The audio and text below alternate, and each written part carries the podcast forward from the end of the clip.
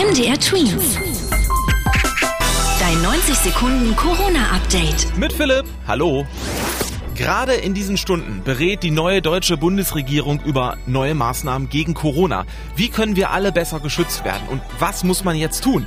Während die Konferenz läuft, hat das Robert Koch Institut, kurz RKI, schon eigene Vorschläge herausgebracht und veröffentlicht. Ab sofort solle es schon Kontaktbeschränkungen geben, nicht erst nach Weihnachten.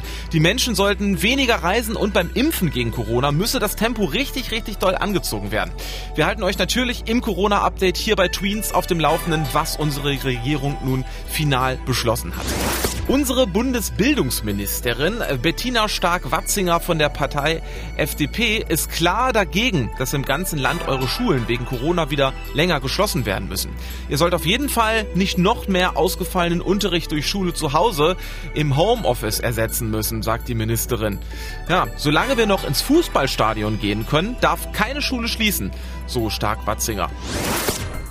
Seid ihr Zirkusfans? Ja, der Verband deutscher Zirkusunternehmen sagt, dass ganz viele Zirkusse gerade Hilfe brauchen. Grund, traditionelle Weihnachtszirkusvorstellungen dürfen fast überall in diesem Dezember wegen Corona-Sicherheitsmaßnahmen ja nicht stattfinden. Genau mit diesen Shows verdienen die Zirkusse aber mittlerweile das meiste Geld.